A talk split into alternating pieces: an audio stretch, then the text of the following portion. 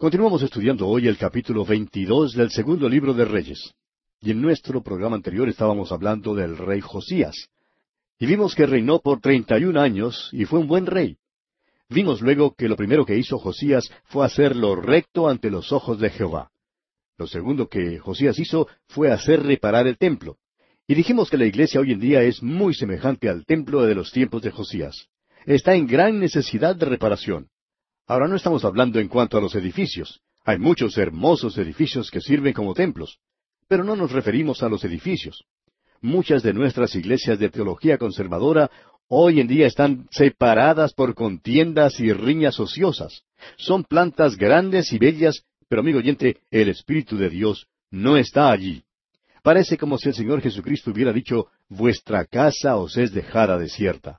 La iglesia ya no se ocupa en testificar, aunque ese es su deber. La iglesia debe estar testificando por el Señor.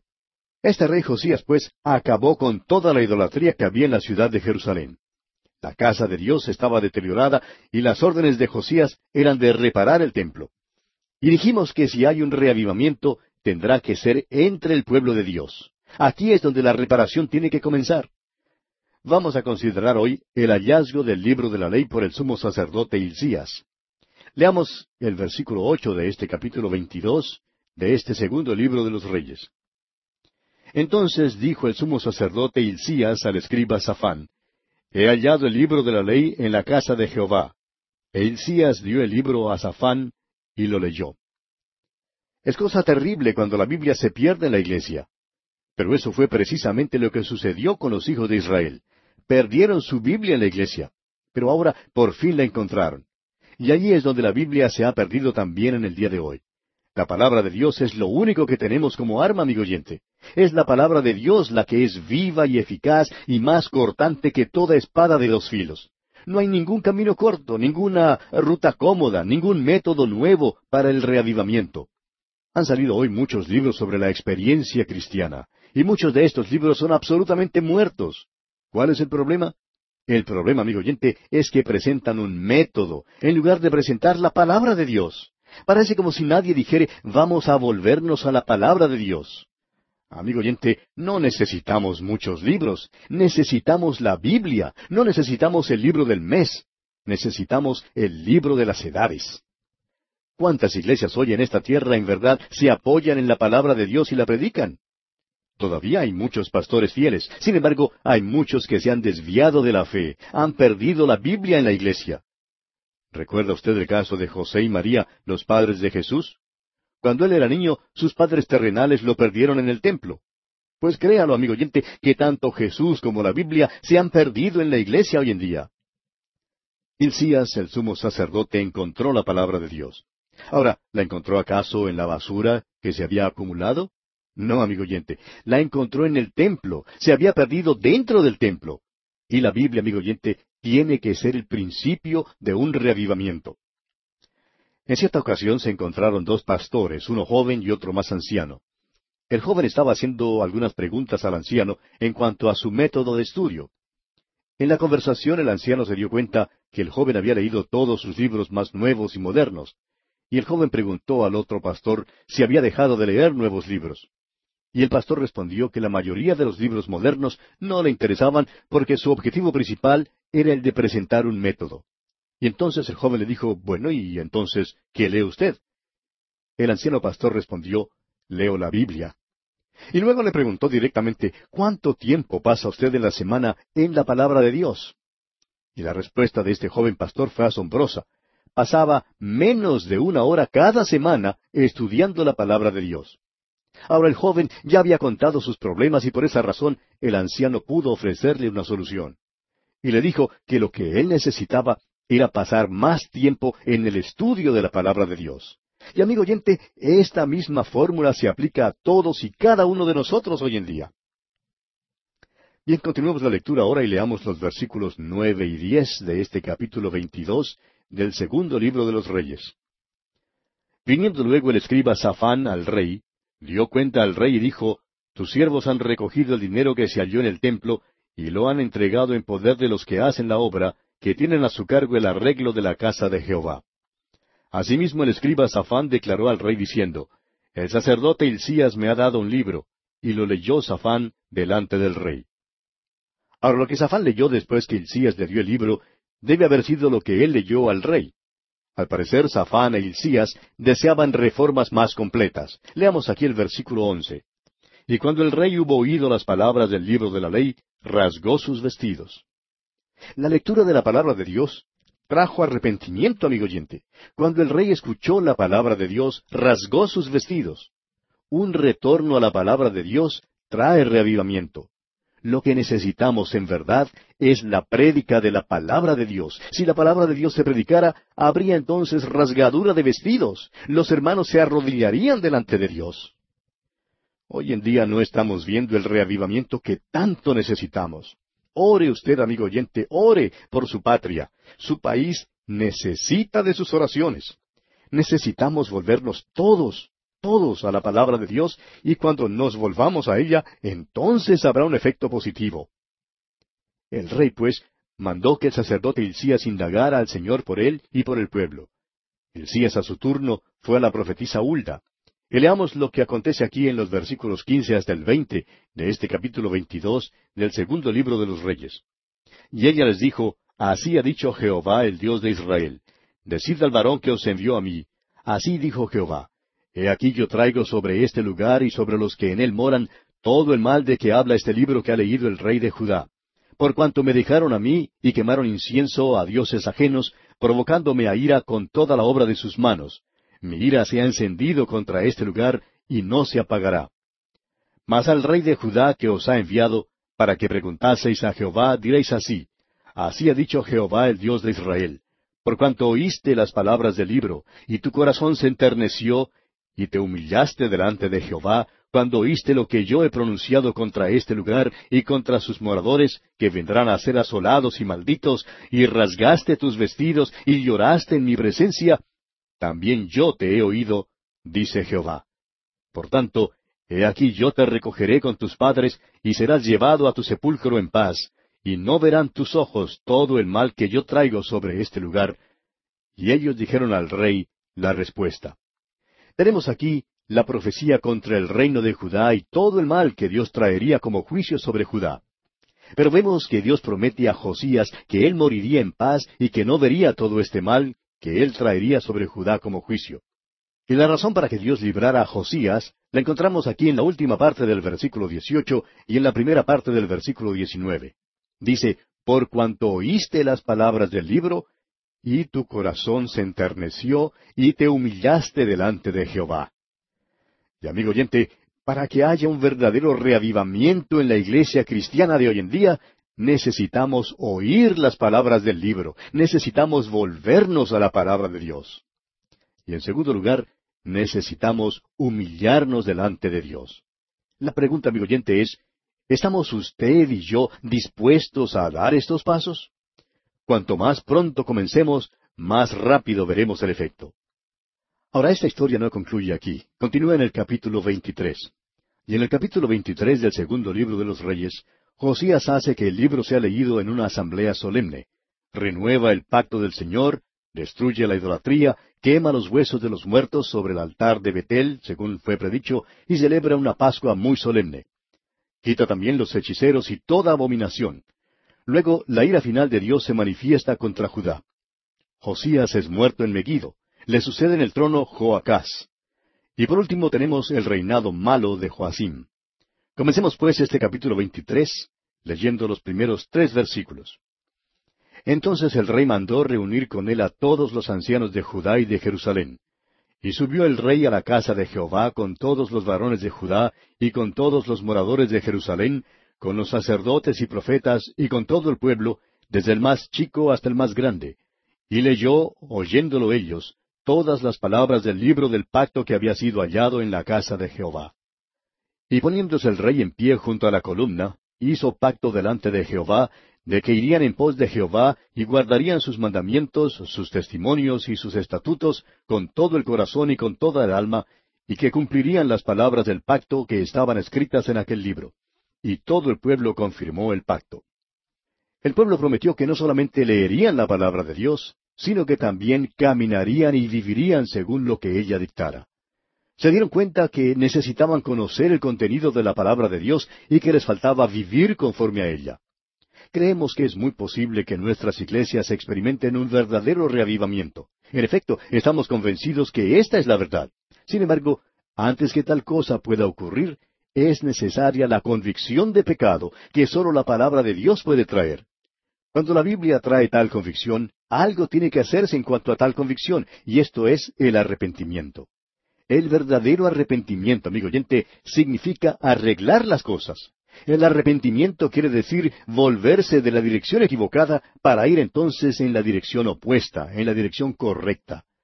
Si usted anda mal, lo que necesita hacer es cambiar el rumbo de su vida para poder andar bien. En cierta ocasión, a un destacado evangelista le tocó predicar en una iglesia durante toda una semana. Sucedió que se reunió la congregación más fría que jamás se conociera. Ni una sola persona pasó adelante para indicar públicamente su decisión por Cristo. Entonces, una noche el diácono principal de la iglesia pasó adelante y confesó el estado pecaminoso de su alma y se arrepintió públicamente pidiéndole perdón a toda la congregación mientras muchas lágrimas rodaron por sus mejillas. Ahora su acción hizo que otros también se arrepintieran porque él era quien había estado impidiendo el reavivamiento en la iglesia. Públicamente dio satisfacción a alguien que había ofendido y otros siguieron su ejemplo. Luego fueron de puerta en puerta a las dos, tres y cuatro de la madrugada para que los hermanos pudieran buscar la reconciliación con quienes habían ofendido. No pasó pues mucho tiempo antes que todo ese pueblo conociera un verdadero avivamiento. El arrepentimiento, amigo oyente, fue el primer paso. Eso es lo que ocurrió en esa ocasión y eso es lo que ocurrió en los tiempos de Josías. Josías se arrepintió y esto influyó sobre todo su pueblo. Ahora otra cosa ocurrirá. Josías pondrá en operación un plan muy audaz. Era valiente. Tenemos que dar una mirada allá al segundo libro de Crónicas, capítulo 34, versículo 33, para darnos cuenta de esta parte de la historia. Dice allá, y quitó Josías todas las abominaciones de toda la tierra de los hijos de Israel, e hizo que todos los que se hallaban en Israel sirviesen a Jehová su Dios. No se apartaron de en pos de Jehová el Dios de sus padres todo el tiempo que él vivió. Aquí vemos que Josías aplicó su arrepentimiento a cada área de su vida y de su nación. Quitó todas las abominaciones que practicaban y mandó que sirvieran al Señor. Volviendo ahora a este capítulo 23 del segundo libro de los Reyes, leemos en el versículo cuatro, Entonces mandó el rey al sumo sacerdote Hilcías, a los sacerdotes de segundo orden y a los guardianes de la puerta, que sacasen del templo de Jehová todos los utensilios que habían sido hechos para Baal, para Acera y para todo el ejército de los cielos, y los quemó fuera de Jerusalén en el campo del Cedrón, e hizo llevar las cenizas de ellos a Betel. Josías quitó la idolatría. Todas las cosas que tenían que ver con la adoración de Baal fueron quemadas fuera de la ciudad de Jerusalén en el campo de Cedrón. Las cenizas luego fueron llevadas fuera del pueblo para que el pueblo ni siquiera pudiera mirarlas. Josías pues quitó por completo esta abominación de la idolatría. Prosigamos ahora leyendo los versículos cinco hasta el siete. Y quitó a los sacerdotes idólatras que habían puesto los reyes de Judá para que quemasen incienso en los lugares altos en las ciudades de Judá y en los alrededores de Jerusalén, y asimismo a los que quemaban incienso a Baal, al sol y a la luna y a los signos del zodíaco y a todo el ejército de los cielos. Hizo también sacar la imagen de acera fuera de la casa de Jehová, fuera de Jerusalén, al valle del Cedrón, y la quemó en el valle del Cedrón, y la convirtió en polvo, y echó el polvo sobre los sepulcros de los hijos del pueblo. Además derribó los lugares de prostitución idolátrica que estaban en la casa de Jehová, en los cuales tejían las mujeres tiendas para acera. O sea que Josías no solamente quitó la idolatría, sino que también quitó la inmoralidad. Derribó las casas donde tenían lugar las orgías pervertidas. Esta quizás sea una declaración un poco audaz, pero aún dentro de la iglesia hoy en día se está comenzando a aceptar el sexo pervertido. Allá en el primer capítulo de la epístola a los romanos, el apóstol Pablo nos dice que Dios entregó a sus pecados a quienes se ocupaban en esta clase de cosas. Y creemos que Dios entregará a cualquier nación que favorezca o legalice este tipo de inmoralidad. Josías tuvo el valor de condenar a los sodomitas, y no solo condenó sus acciones, sino que también los expulsó del reino. Toda perversión sexual, amigo oyente, es mala, aun si la iglesia de hoy lo aprueba. Ahora sabemos que hay grupos hoy en día que dicen, bueno, debemos aceptar este tipo de conducta entre adultos que lo hagan de común acuerdo o de acuerdo mutuo, y aun entre jóvenes que estén de mutuo acuerdo, está perfectamente bien. Pero ¿quién dijo que estaba bien? Dios dijo que los que hacen tal cosa recibirán el efecto de su ira como consecuencia. La ira de Dios se hizo sentir en el pasado y Dios no ha cambiado, amigo oyente. El hombre ha cambiado, pero Dios, amigo oyente, nunca cambia. Josías, pues, hizo una gran cosa cuando quitó lo que era malo. Quisiéramos también hablar claro en cuanto a otra cosa. Oímos mucho hoy en día en cuanto al amor. Es verdad que debemos amar a Jesús. Y debemos también amarnos los unos a los otros. Pero, amigo oyente, si nuestras vidas no han sido transformadas, si no son limpias, ni honradas, ni verdaderas, no se puede experimentar el reavivamiento. Es necesario el reavivamiento antes de que podamos amar de verdad. Bien, continuemos ahora leyendo los versículos ocho hasta el veinte de este capítulo veintitrés del segundo libro de los Reyes. E hizo venir todos los sacerdotes de las ciudades de Judá y profanó los lugares altos donde los sacerdotes quemaban incienso, desde Jeba hasta Beerseba, y derribó los altares de las puertas que estaban a la entrada de la puerta de Josué, gobernador de la ciudad, que estaban a la mano izquierda, a la puerta de la ciudad. Pero los sacerdotes de los lugares altos no subían al altar de Jehová en Jerusalén, sino que comían panes sin levadura entre sus hermanos. Asimismo profanó a Tofet, que está en el valle del hijo de Inom, para que ninguno pasase su hijo o su hija por fuego a Moloc. Quitó también los caballos que los reyes de Judá habían dedicado al sol a la entrada del templo de Jehová, junto a la cámara de Natán Melech, eunuco, el cual tenía a su cargo los ejidos, y quemó al fuego los carros del sol. Derribó además el rey los altares que estaban sobre la azotea de la sala de Acaz, que los reyes de Judá habían hecho, y los altares que había hecho Manasés en los dos atrios de la casa de Jehová, y de allí corrió y arrojó el polvo al arroyo del Cedrón. Asimismo profanó el rey los lugares altos que estaban delante de Jerusalén, a la mano derecha del monte de la destrucción, los cuales Salomón, rey de Israel, había edificado a Astoret, ídolo abominable de los sidonios, a Chemos, ídolo abominable de Moab, y a Milcom, ídolo abominable de los hijos de Amón y quebró las estatuas y derribó las imágenes de acera, y llenó el lugar de ellos de huesos de hombres. Igualmente el altar que estaba en Betel, y el lugar alto que había hecho Jeroboam, hijo de Nabat, el que hizo pecar a Israel, aquel altar y el lugar alto destruyó y lo quemó, y lo hizo polvo, y puso fuego a la imagen de acera. Y se volvió Josías, y viendo los sepulcros que estaban allí en el monte, envió y sacó los huesos de los sepulcros, y los quemó sobre el altar para contaminarlo, conforme a la palabra de Jehová que había profetizado el varón de Dios, el cual había anunciado esto. Después dijo, ¿Qué monumento es este que veo? Y los de la ciudad le respondieron, Este es el sepulcro del varón de Dios, que vino de Judá, y profetizó estas cosas que tú has hecho sobre el altar de Betel. Y él dijo, Dejadlo, ninguno mueva sus huesos. Y así fueron preservados sus huesos, y los huesos del profeta que había venido de Samaria y todas las casas de los lugares altos que estaban en las ciudades de Samaria, las cuales habían hecho los reyes de Israel para provocar a ira, las quitó también Josías, e hizo de ellas como había hecho en Betel. Mató además sobre los altares a todos los sacerdotes de los lugares altos que allí estaban, y quemó sobre ellos huesos de hombres, y volvió a Jerusalén.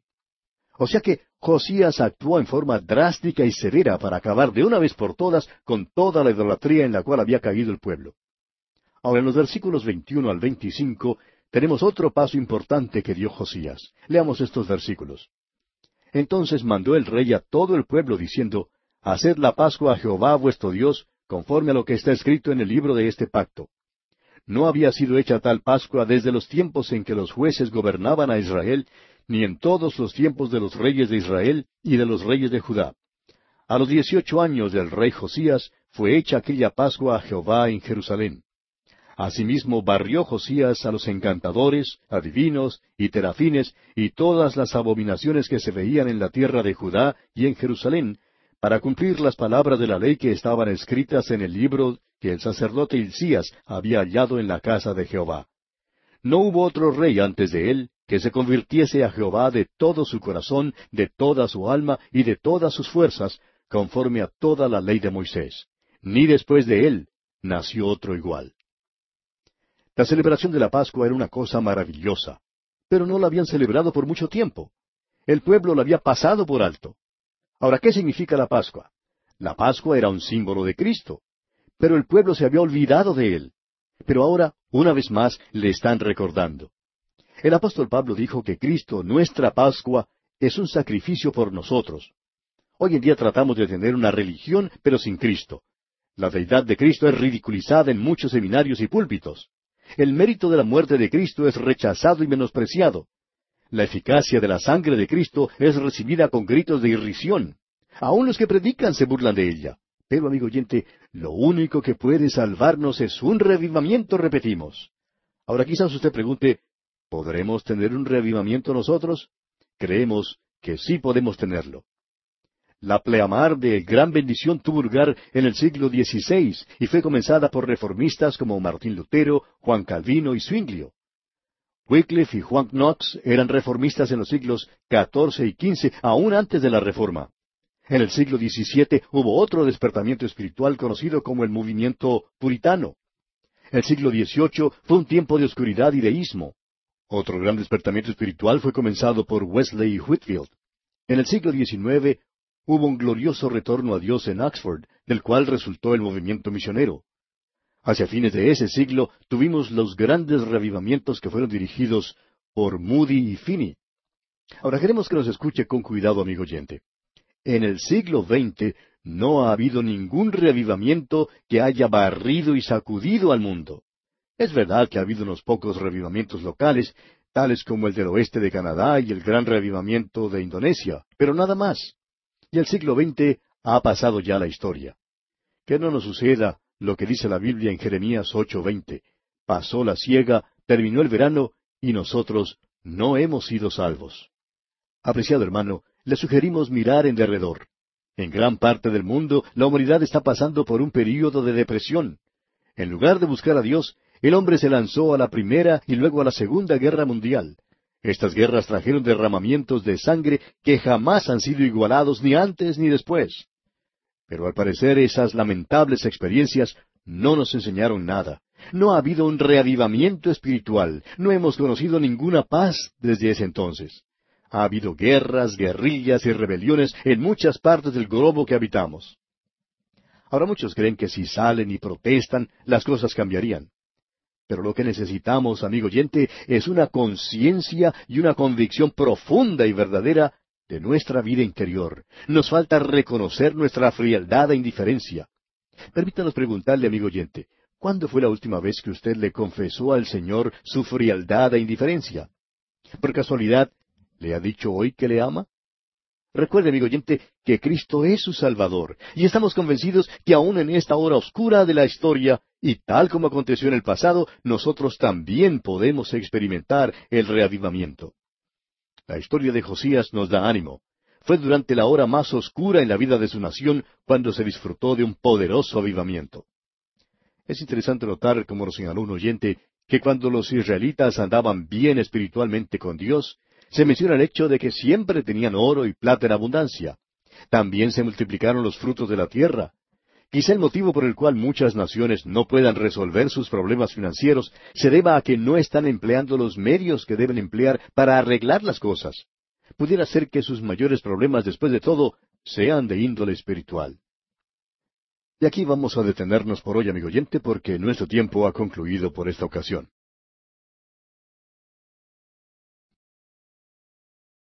Continuamos nuestro estudio del capítulo 23 del segundo libro de Reyes, considerando la muerte de Josías.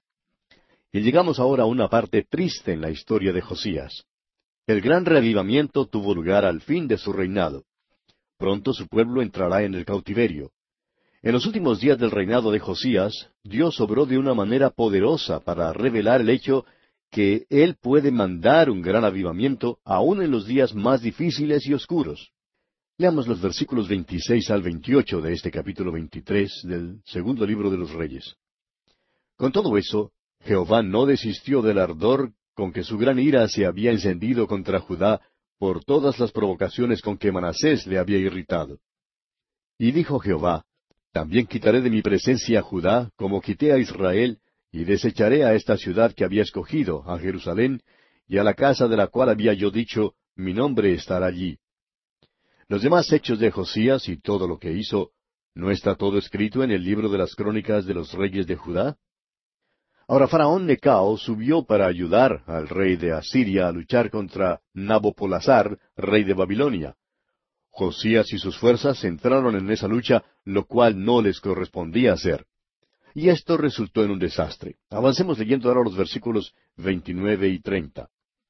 En aquellos días, Faraón Necao, rey de Egipto, subió contra el rey de Asiria al río Éufrates, y salió contra él el rey Josías. Pero aquel, así que le vio, lo mató en Megiddo. Y sus siervos lo pusieron en un carro, y lo trajeron muerto de Megiddo a Jerusalén, y lo sepultaron en su sepulcro. Entonces el pueblo de la tierra tomó a Joacás, hijo de Josías, y lo ungieron y lo pusieron por rey en lugar de su padre. Ahora Josías debió haberse quedado en casa. Usted recordará que hubo un tiempo cuando David no debió haberse quedado en casa, debió haber salido a la batalla. Él no fue y se encontró en apuros. En cambio aquí tenemos un caso en que esta lucha no le concernía a Josías, pero él salió de todos modos, ¿y qué le pasó? Murió en Megiddo. Josías era un gran hombre de Dios, pero aquí actuó de una manera insensata. Entró en una batalla en que no le correspondía entrar, y esto le trajo como consecuencia la muerte. Ahora, cuando mataron a Josías, sus siervos trajeron su cuerpo a Jerusalén y lo sepultaron en su sepulcro. Y coronaron como nuevo rey a su hijo Joacás. Prosigamos ahora leyendo los versículos 31 al 33. De veintitrés años era Joacás cuando comenzó a reinar, y reinó tres meses en Jerusalén. El nombre de su madre fue Amutal, hija de Jeremías, de Libna. Y él hizo lo malo ante los ojos de Jehová, conforme a todas las cosas que sus padres habían hecho. Y lo puso preso Faraón Necao en Ribla, en la provincia de Amat, para que no reinase en Jerusalén, e impuso sobre la tierra una multa de cien talentos de plata y no de oro. Es esperarse que Joacás siguiera los pasos justos de su padre, pero no fue así. Joacás fue un rey malvado. El hecho es que no permaneció en el trono sino por un espacio de solamente tres meses. Continuemos entonces leyendo los versículos 34 al 37. Entonces Faraón Necao puso por rey a Eliakim, hijo de Josías, en lugar de Josías su padre, y le cambió el nombre por el de Joacim, y tomó a Joacás y lo llevó a Egipto, y murió allí. Y Joacim pagó a Faraón la plata y el oro, mas hizo avaluar la tierra para dar el dinero conforme al mandamiento de Faraón, sacando la plata y el oro del pueblo de la tierra, de cada uno según la estimación de su hacienda, para darlo a Faraón Necao. De veinticinco años era Joacim cuando comenzó a reinar, y once años reinó en Jerusalén. El nombre de su madre fue Zebuda, hija de Pedaías, de Ruma. E hizo lo malo ante los ojos de Jehová, conforme a todas las cosas que sus padres habían hecho. Es decir, que Faraón Necao destronó al hijo de Josías y puso en su lugar a Joacim, otro de los hijos de Josías. Joacim reinó por once años, pero también fue un rey malo. Joacás fue malvado, pero Joacim fue aún peor. Veremos ahora el ascenso de otra potencia mundial. El gran poder de Babilonia se está presentando en el oriente, en el río Éufrates. Babilonia le está quitando el puesto a Siria. El hecho es que Babilonia había vencido a Siria. Babilonia también vencerá a Egipto y se constituirá así en la primera gran potencia mundial. El libro de Daniel nos dará más información en cuanto a este tema. Y es aquí donde debemos leer también el libro de Jeremías. Jeremías fue el profeta que vivió durante esta época, y fue él quien llamó a los habitantes de Judá de nuevo a Dios, y les amonestó que si no se volvían a Dios, serían llevados cautivos a Babilonia. Pero las palabras de Jeremías les parecieron increíbles a los habitantes de Judá, porque en aquellos tiempos Nabucodonosor, rey de Babilonia, todavía no era tan formidable como muy pronto lo sería. Por otra parte, los falsos profetas le dijeron a la nación que Dios los necesitaba tanto que nunca los destruiría como nación. Pero la verdad era que el templo, la ciudad de Dios y el pueblo de Dios estaban en peligro. Pues bien, Dios envió al cautiverio a su pueblo, y el templo fue destruido, y así el pueblo se dio cuenta que los falsos profetas les habían mentido. Pasando ahora al capítulo veinticuatro de este segundo libro de los Reyes, vemos que Nabucodonosor, rey de Babilonia, ataca a Joacim y Judá es destruida. Este es el juicio de Dios sobre la nación debido a los pecados de Manasés. Después de la muerte de Joacim, quien había reinado por once años, su hijo Joaquín llega al trono, donde permanece por solo tres meses. Es un rey malo. El rey de Babilonia lo toma, saquea Jerusalén, y se lleva cautivos a todos los nobles de Jerusalén, entre los cuales se encuentran Daniel y los tres muchachos hebreos. Nabucodonosor lleva también cautivo al rey Joaquín a Babilonia, y coloca en su lugar como rey a su tío Matanías, y cambia su nombre a Sedequías. Sedequías también es un rey malo y se rebela contra Nabucodonosor. Comencemos pues con este capítulo 24, leyendo los primeros dos versículos. En su tiempo subió en campaña Nabucodonosor, rey de Babilonia. Joacim vino a ser su siervo por tres años, pero luego volvió y se rebeló contra él.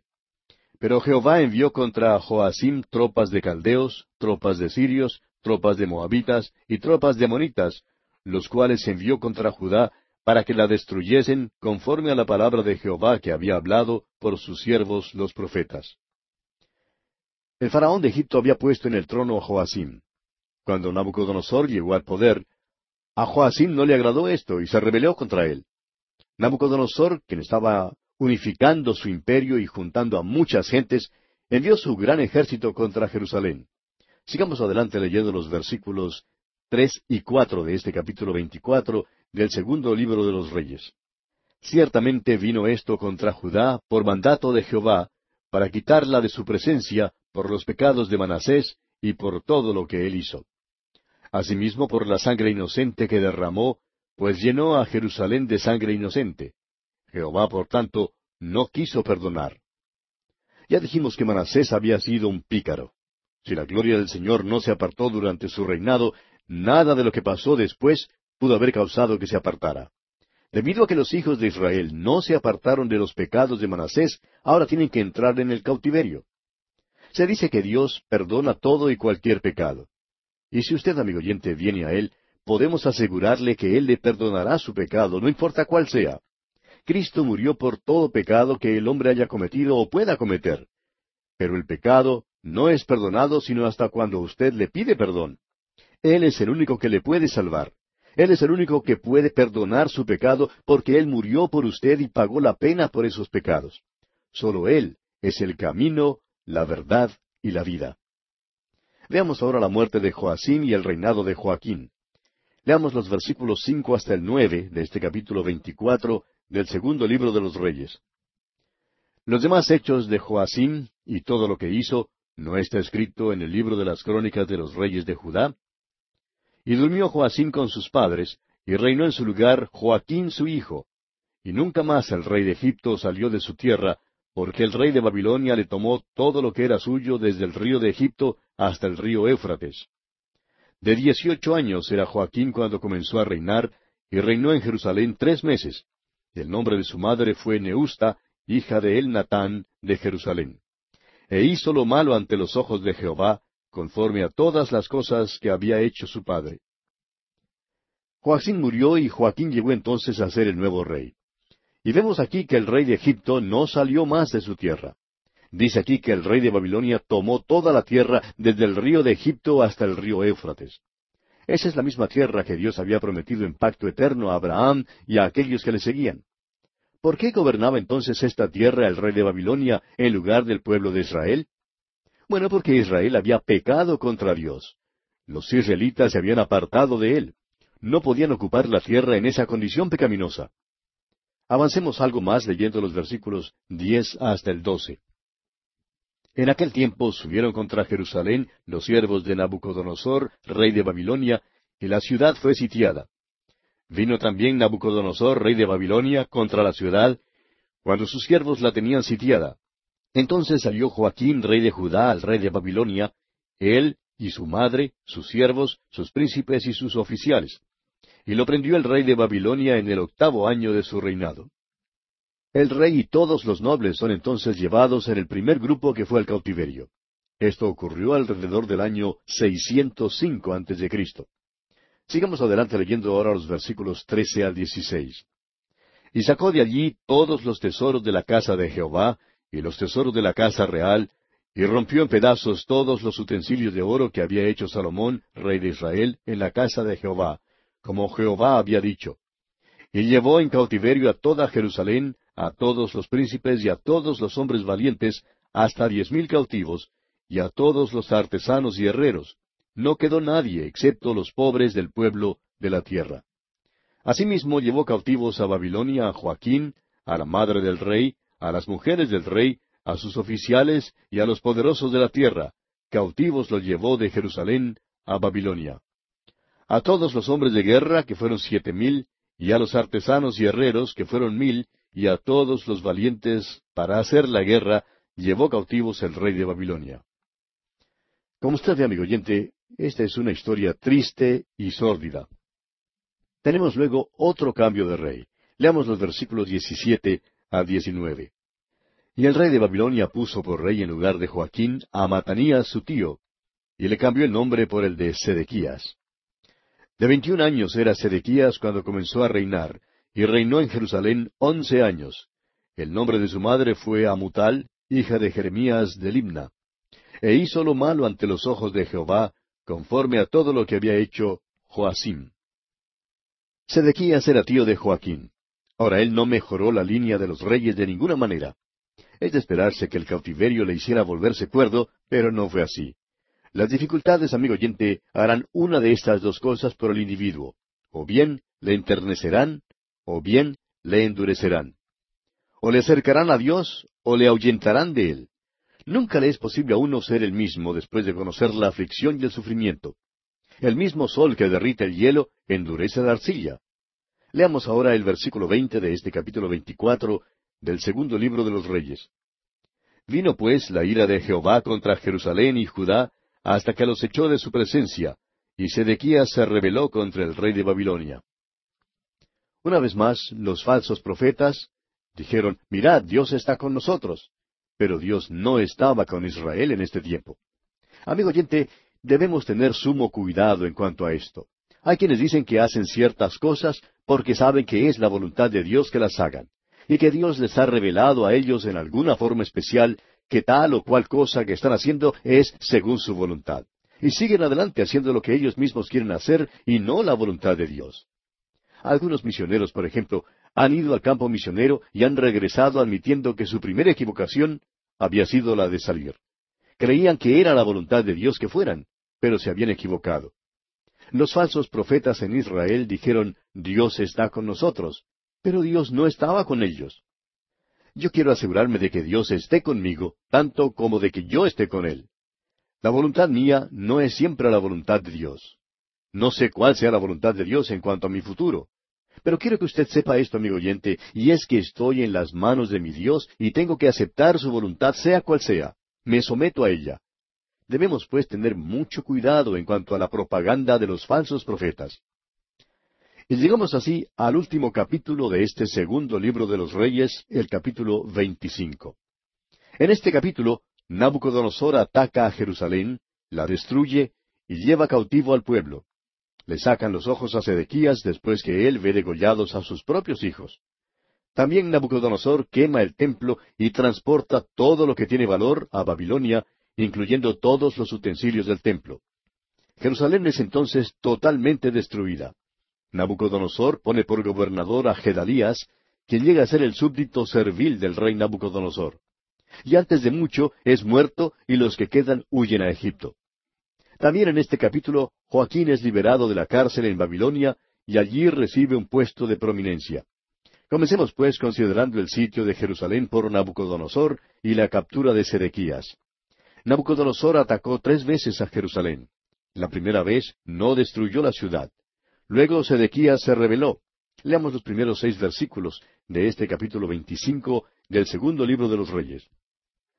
Aconteció a los nueve años de su reinado, en el mes décimo, a los diez días del mes, que Nabucodonosor, rey de Babilonia, vino con todo su ejército contra Jerusalén y la sitió y levantó torres contra ella alrededor. Y estuvo la ciudad sitiada hasta el año undécimo del rey Sedequías. A los nueve días del cuarto mes prevaleció el hambre en la ciudad, hasta que no hubo pan para el pueblo de la tierra. abierta ya una brecha en el muro de la ciudad, huyeron de noche todos los hombres de guerra por el camino de la puerta que estaba entre los dos muros, junto a los huertos del rey, estando los caldeos alrededor de la ciudad. Y el rey se fue por el camino del Arabá. Y el ejército de los caldeos siguió al rey y lo apresó en las llanuras de Jericó, habiendo sido dispersado todo su ejército. Preso pues el rey, le trajeron al rey de Babilonia en Ribla, y pronunciaron contra él sentencia. Nabucodonosor atacó a Jerusalén porque Sedequías se había rebelado y violado su juramento de obediencia. Ahora el sitio duró un año, cinco meses y veintinueve días. El pueblo se debilitó debido al hambre y por fin la ciudad cayó.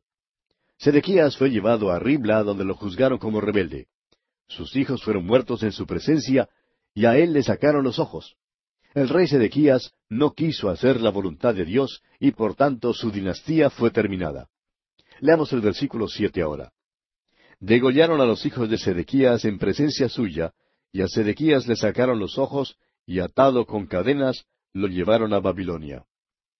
Los falsos profetas engañaron a Sedequías, pero él había rehusado escuchar al profeta de Dios, y ahora es llevado ciego a la cautividad. Consideremos ahora la quema de Jerusalén, el saqueo del templo y la muerte de los príncipes. Prosigamos leyendo los versículos ocho y nueve de este capítulo veinticinco del segundo libro de los Reyes. En el mes quinto, a los siete días del mes, siendo el año diecinueve de Nabucodonosor, rey de Babilonia, vino a Jerusalén Nabuzaradán, capitán de la guardia, siervo del rey de Babilonia. Y quemó la casa de Jehová, y la casa del rey, y todas las casas de Jerusalén, y todas las casas de los príncipes quemó a fuego. Debido a la rebelión de Jerusalén, Nabucodonosor quemó y derribó la ciudad de tal manera que cuando el profeta Nehemías entró en la ciudad, setenta años después de la cautividad, y vio ese lugar, le pareció irreparable e irremediable. Pero reanimó al pueblo reconociendo que la cosa más grande que tenía que vencer era el desánimo. Los ejércitos de Nabucodonosor, pues, atacaron la ciudad y la destruyeron. Y esto muestra que los falsos profetas de veras eran falsos profetas. Ellos habían dicho que Dios no dejaría que el pueblo fuera llevado cautivo, ni que la ciudad fuera destruida. Y hay hombres hoy en día, amigo oyente, que están dando un falso mensaje. Dicen que Dios está con nosotros y que no nos abandonará.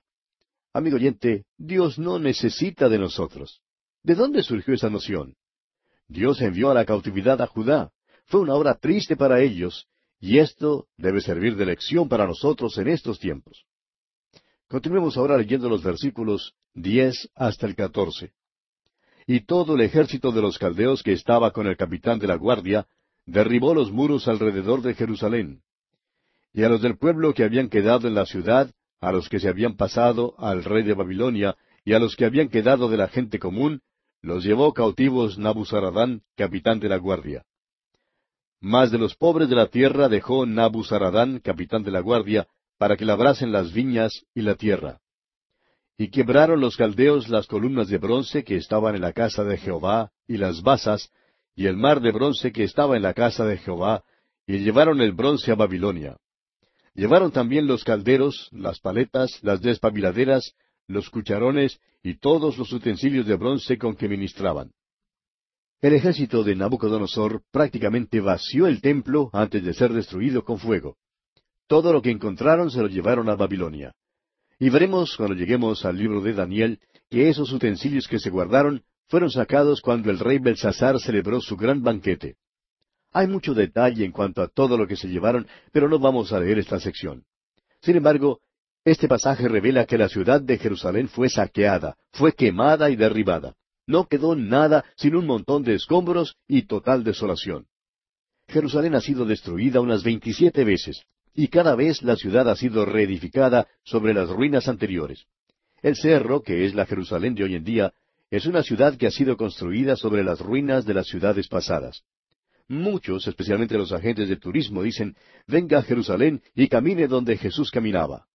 Bueno, amigo oyente, usted no caminará donde Jesús caminaba, porque la ciudad en que Jesús vivía y caminaba está a unos cuantos metros bajo la tierra. Pasando entonces al versículo 22, veamos el nombramiento de Gedalías como gobernador y también su muerte. Leamos estos versículos 22 al 26.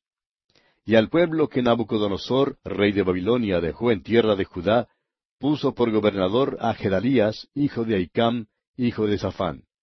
Y oyendo todos los príncipes del ejército, ellos y su gente, que el rey de Babilonia había puesto por gobernador a Gedalías, vinieron a él en Mispa, Ismael, hijo de Netanías, Joanán, hijo de Carea, Seraías, hijo de Tanumet Netofatita, y Jaazanías, hijo de un Maacateo, ellos con los suyos.